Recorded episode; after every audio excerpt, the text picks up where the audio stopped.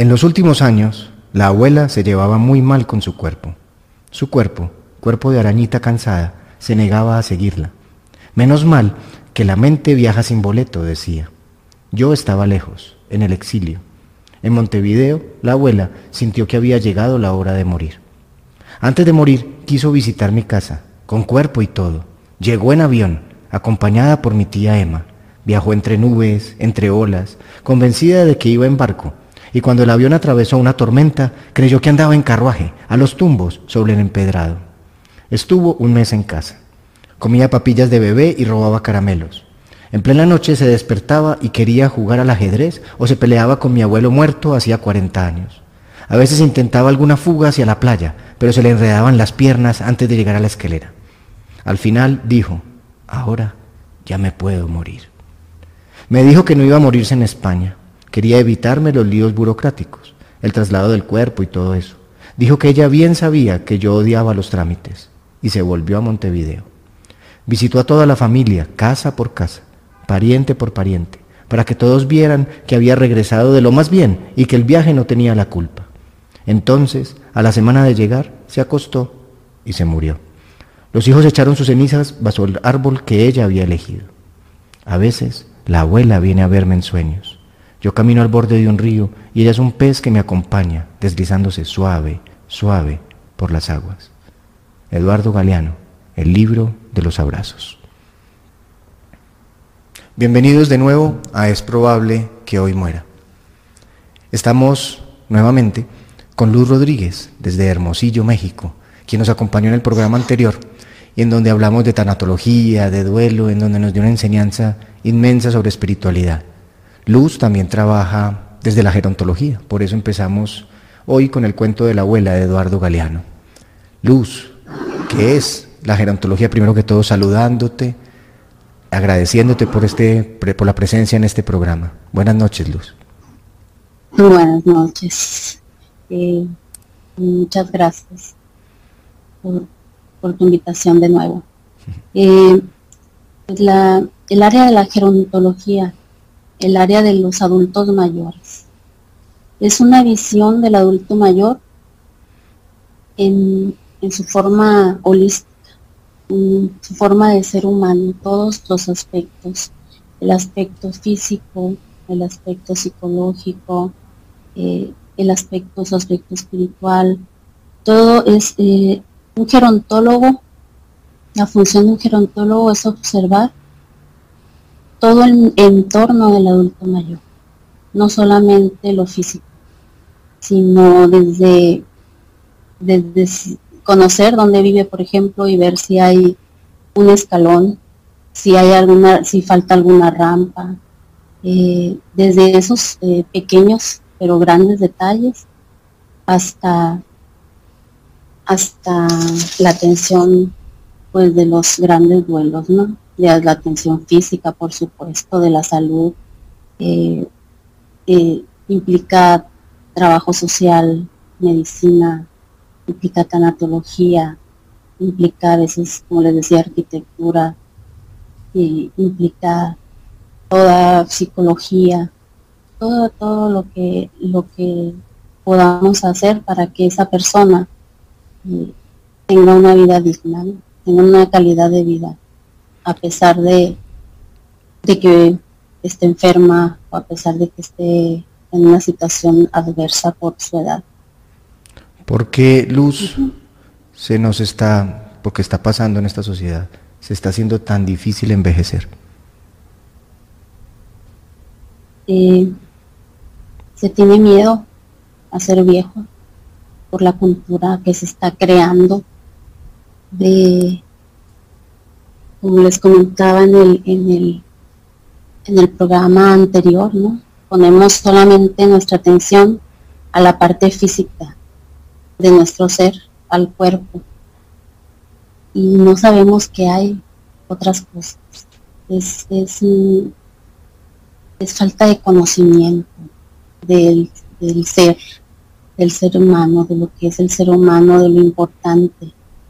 Eh, no sabemos, no sabemos eh, qué es, es ser viejo. Tenemos miedo, creemos y, hay mitos también en la vejez, muchísimos mitos, como son los de que ser viejo es igual a estar, enfermo, ser viejo es igual a la inactividad, ser viejo es igual a no tener una vida sexual, ser viejo es igual a algo que ya no sirve, algo que tiene que ser desechado. Entonces eso se nos está inculcando desafortunadamente en los medios de comunicación, en las redes sociales. El, la crema para que no tengas la arruga, el no envejezcas. ¿Por qué? Pues por la falta de conocimiento. Las, son bastantes mitos las clínicas antienvejecimiento que hay ahora en todos lugares, entonces uno ve el aviso, pues entonces ya hay que luchar contra algo que es, pues que es natural de la vida. En los pueblos originarios latinoamericanos, si hay una persona que sea importante en la comunidad, es la abuela o el abuelo. Siempre, siempre, cualquier decisión, cualquier pregunta pasa por ellos. El hecho de que su cuerpo físico no pueda tener la soltura o la fuerza para ciertas actividades no quiere decir que su experiencia, que su conocimiento, especialmente por la tradición oral, no sea tenida en cuenta. En cambio, aquí en este mundo que estamos viviendo, a los 40 años ya estás viejo para las profesiones. A los 50, ni qué decir, estamos haciendo de, un proceso natural una lucha por siempre hacer, porque eso es otra cosa que nos enseñan, que uno es útil mientras produzca, pero producimos cosas inútiles. ¿Cómo es el mundo interior de un viejo Luz, tú que estás todos los días allí, una anciana, un anciano en estos lugares, ¿cómo es un mundo interior? ¿Qué dicen? ¿Qué hablan? ¿Cuáles son sus sueños? Porque siguen teniendo sueños. Claro, claro que sí. pues hay, hay diferentes, diferentes eh, situaciones dependiendo, dependiendo en dónde estoy, ¿no? Si por ejemplo estoy en un albergue de, personas de, la calle olvidadas, ahí me he encontrado viejos muy tristes, muy solos, con muchísimas culpas, muchas culpas, muchos miedos. Sin embargo, eh, tienen muchísima experiencia y bastantes recursos para salir adelante aunque estén eh, muriendo, ¿verdad? Eh, sí, he, estado también en, los centros de eh, centros donde las personas mayores van a aprender, aprender ejercicio, aprender tejido, aprender usar a Facebook, aprender y y esos esos viejos que están ahí y sobre todo mujeres. es muy especial eso, que las mujeres eh, entren más a esas capacitaciones en la vejez. Son personas entusiastas, son personas que tienen ganas de seguir aprendiendo, eh, son personas que están abiertas a, a, todo lo que hay en la vida, alegres, que te dan un ejemplo de, de que no importa que tengan silla de ruedas o no importa que que hayan tenido tantos dolores o duelos que hayan pasado en su vida y siguen adelante. Entonces, eh, ahí en cada viejo hay un tesoro inmenso, sea el lugar en donde esté. Yo pienso que la vida, venimos cuando nacemos con un cofre y cada año se nos va llenando ese cofre. Imagínate de experiencias, recursos, hay moneditas. Y imagínate una persona que ya tiene 80 años, 85, cómo está ese cofre, independientemente de la vida que haya tenido. Lo que pasa es que no conocen su valor. Ese es el problema. La mayoría de los viejos no conocen el valor y se quedan en el pasado, en lo que podían hacer, en lo que en lo que hacían antes, en cómo estaba su cuerpo antes, en qué trabajaban. Entonces hay, un, hay una plática que yo les doy que se llama crecer, reproducirse y morir, ¿verdad? Y eso lo tenemos muy claro. cuando ya tenemos eh, cierta edad, y sabemos que ya hicimos todo eso y que ya lo que sigue es morir. Pero el saberlo eh, no nos eh, aparta del miedo que esto conlleva, ¿verdad? Y, y te voy a platicar algo que, sucedió en un grupo de,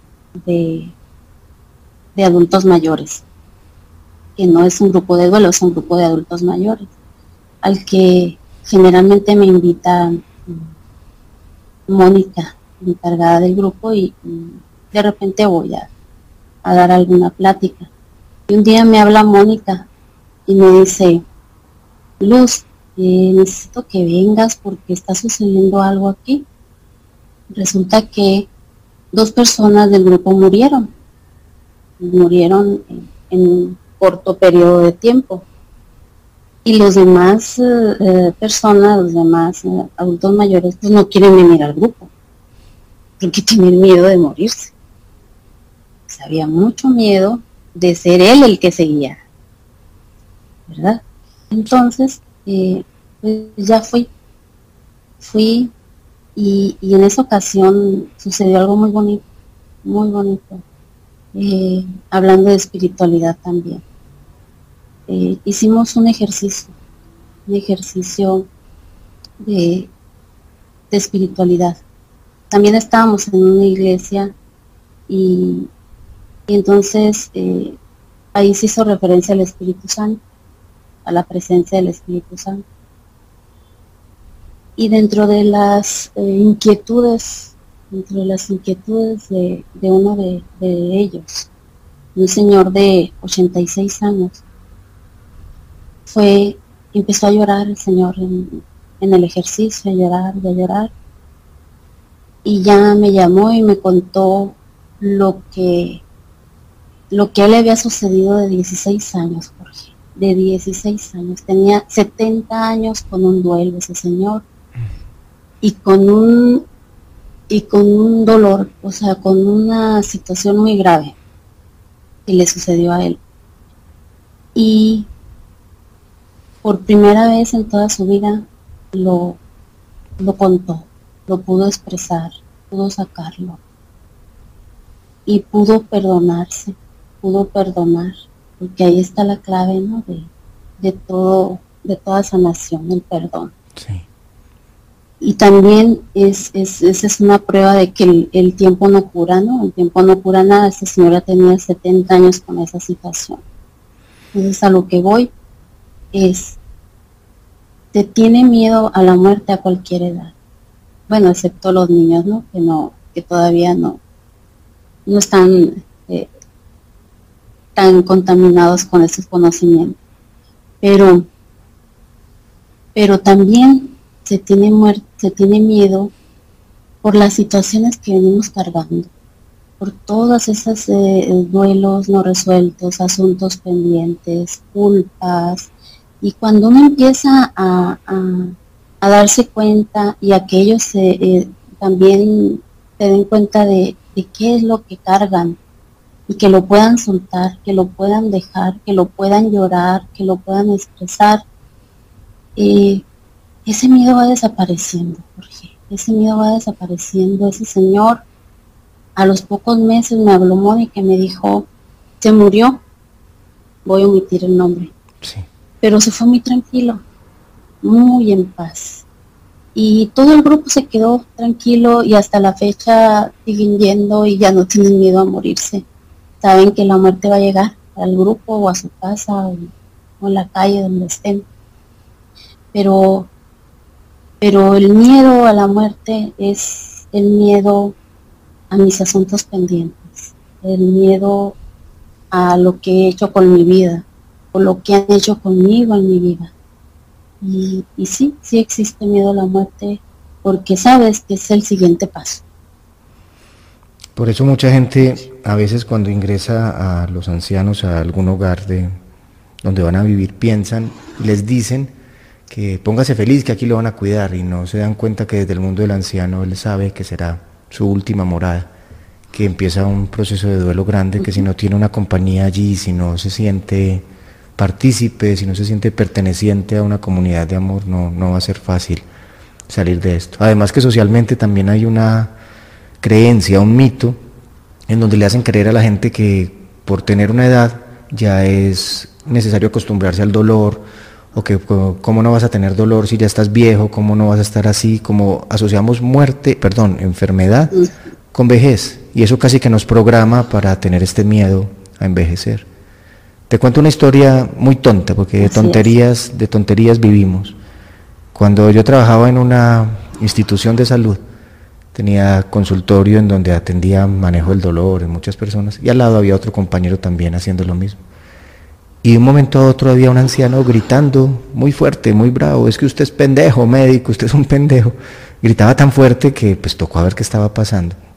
Y mi compañero Jairo, que es una persona de un muy buen humor, se quedó mirando al viejo y yo, pues se le recálmese que yo se le dije algo. El cuento, para resumirte, lo te estoy hablando de un hombre de 93 años que vive en el campo y que todavía siembra y hace muchas cosas y va a consulta donde el compañero porque tiene mucho dolor en su rodilla derecha.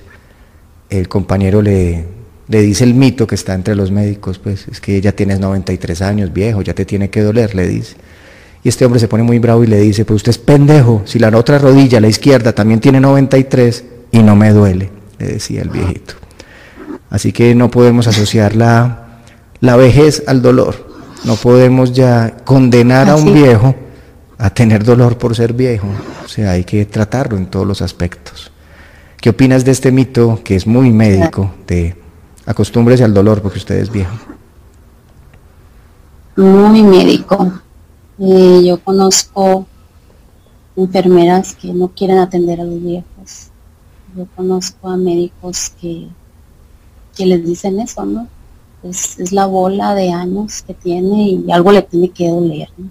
¿Y por qué algo me tiene que doler? Pues, ¿y por qué no me puedes atender?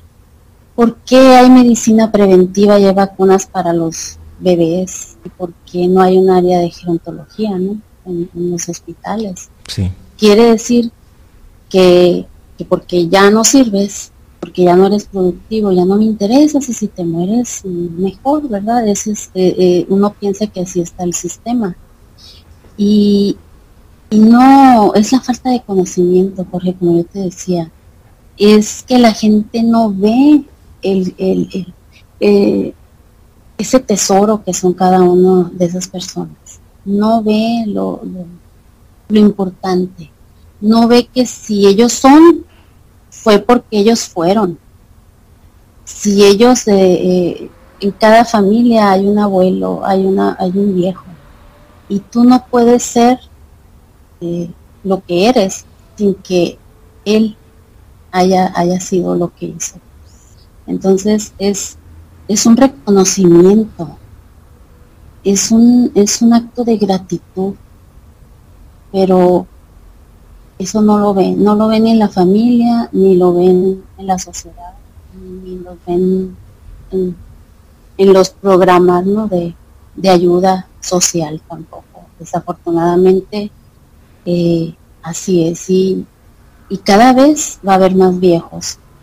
Cada vez eh, se va a tener que hacer uso de esas instituciones que también son un mito aquí en, en Latinoamérica de que que eres malo si te deshaces de tu papá, no necesariamente, o sea, hay, hay, lugares que los atienden muy bien y que están más acompañados que donde tú lo pudieras tener, ¿no? Eso también es un mito, el, que estás abandonando a tu padre si le estás pagando una guardería de día o si estás haciendo que, que, que lo cuiden en algún lugar y no, eso hay que ver cada, cada caso ¿no? en particular, no, necesariamente es así, pero en Latinoamérica, eh, como estamos acostumbrados a vivir todos juntos y unidos y siempre pues eh, está ese también, ¿no? De que eres una mala persona y es un juicio de, de lo estás llevando a un lugar, ¿no? Donde te, te deshagas de él o algo así, ¿no? Hay centros donde ellos se entretienen muchísimo y también hemos estado dentro del grupo que, que mi maestra dirige, mi gran maestra Berta Covarrubias, GIG, aquí en Hermosillo, donde también vamos a esos centros y, y la verdad es que no hay mejor compañía para los viejos, los otros viejos también, ¿no? Correcto. Que, hablen de sus historias y todo. Es, es muy, muy, muy bonito, muy bonito el mundo de los viejos. Bienvenidos de vuelta al tercer bloque de Es probable que hoy muera, hoy hablando con Luz Rodríguez, quien nos acompaña desde Hermosillo, Sonora, en México, donde estamos hablando de la ancianidad, de la gerontología.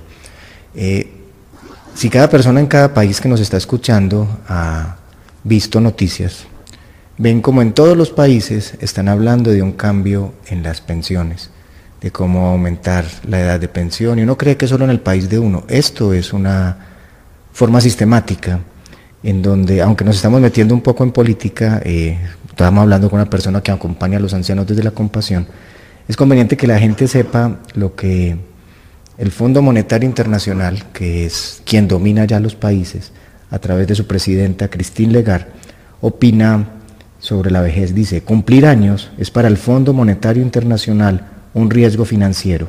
Por eso, este organismo económico considera clave combinar el aumento en la edad de jubilación de las contribuciones a los planes y recortes de las prestaciones a todos los ancianos. Es una orden que acaban de dar desde quienes de, verdad ya dominan los países, eh, las corporaciones económicas. ¿Qué opinas de esto que acabas de escucharlos? Opino que la gente cree que se va a quedar de la edad en la que está. Sí, Cristín Legar también va a llegar anciana. Así es, si tiene suerte, va a llegar anciana y, no va a estar exenta de todas las situaciones que los ancianos eh, pasan, ¿verdad? aquí también es, igual, ¿no? Las pensiones son muy bajas, muy bajas, casi casi imposible para poder tener eh, una vida digna, ¿no? con sus alimentos, con sus necesidades básicas cubiertas. Yo creo que eso es un problema en, todos, en todos los, gobiernos o en la mayoría de los gobiernos de aquí, de los países eh, pues, subdesarrollados. Y pues es muy lamentable, es muy lamentable porque pues solamente eh, la sociedad está en lo que se ve, y en lo que no se ve pues no quiero invertir, ¿no? Mm, y es esa es, ignorancia, es no saber eh, lo que estoy haciendo. La gente actúa así porque no sabe lo que está haciendo. Nos falta más, nos falta más educación en todo. Así como hay falta de pedagogía en duelo, falta pedagogía también en, en el envejecer y en el qué triste decirlo, pero nos tienen que educar en ser compasivos. Y hay mucha gente enseñando lo que no, no debe ser. Te quiero leer un, pequeño fragmento de un anciano indígena en un libro que se llama Un anciano alza la voz, precisamente sobre el hecho de educar, sobre los maestros. ¿Te parece? Sí, claro. Entonces dice, sobre los maestros. Una persona no era maestro por haber sido elegida o por obtener un certificado. Una persona era maestro porque sabía algo y era respetada. Si no sabía lo suficiente, no era maestro. O si nosotros no necesitábamos saber lo que ellos sabían, no acudíamos a ellos. Ahora nos envías maestros y nos dices que enviemos a nuestros niños, cuando ni siquiera estamos seguros de lo que saben los maestros. Ni siquiera sabemos si son buenas personas que harán crecer los corazones de nuestros hijos. Lo único que sabemos es que son maestros porque alguien les dio un pedazo de papel que dice que tomaron curso sobre cómo enseñar.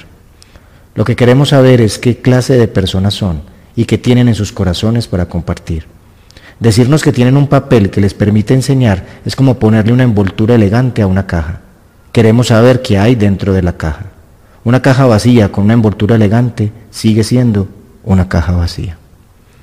Creo que esto ilustra más o menos lo que pasa con los viejos, Luz. Eh, no nos damos cuenta de su sabiduría, la anulamos y queremos enseñarles lo que el mundo moderno tiene.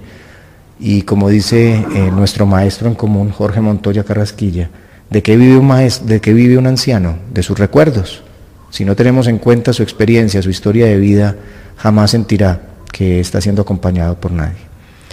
Luz, ¿cómo es la vida de un hombre, de un anciano o de una mujer que no sea escuchada en sus recuerdos? ¿Qué has visto tú? Mm, es triste, es sola. Y desafortunadamente no es solamente a partir de la vejez, sino de toda su vida. Eh, la vejez es el resultado de toda una vida vivida. Y el problema de los ancianos no es el problema diferente al que tenemos nosotros. Eh, creemos que estamos acompañados, nada más porque vamos a un trabajo o porque vamos a, a una escuela. Pero dentro de nosotros, si tenemos todavía esos, esas, no sé, esas vivencias, ese niño, ese niño interior herido, eh, eso va a seguir, va a seguir hasta, hasta la vejez. Y, en la vejez, pues solamente se refleja toda tu vida, ¿no? Toda tu vida, pero esa soledad, ese aislamiento, ese, esas propuestas que, que están haciendo ahora sobre los sobre las pensiones y todas esas injusticias, desafortunadamente no se han vivido solamente en su vejez, sino que se han vivido en toda su vida. Lo que pasa es que como te detienes, como te detienes en el tiempo, como ya no andas corriendo como andamos ahorita a nuestra edad, entonces es cuando te das cuenta de todo, de todo ese vacío que existe, de todo eso que hay que sanar. Pero los problemas de los viejos no son diferentes, creo yo, a los problemas que tenemos hoy.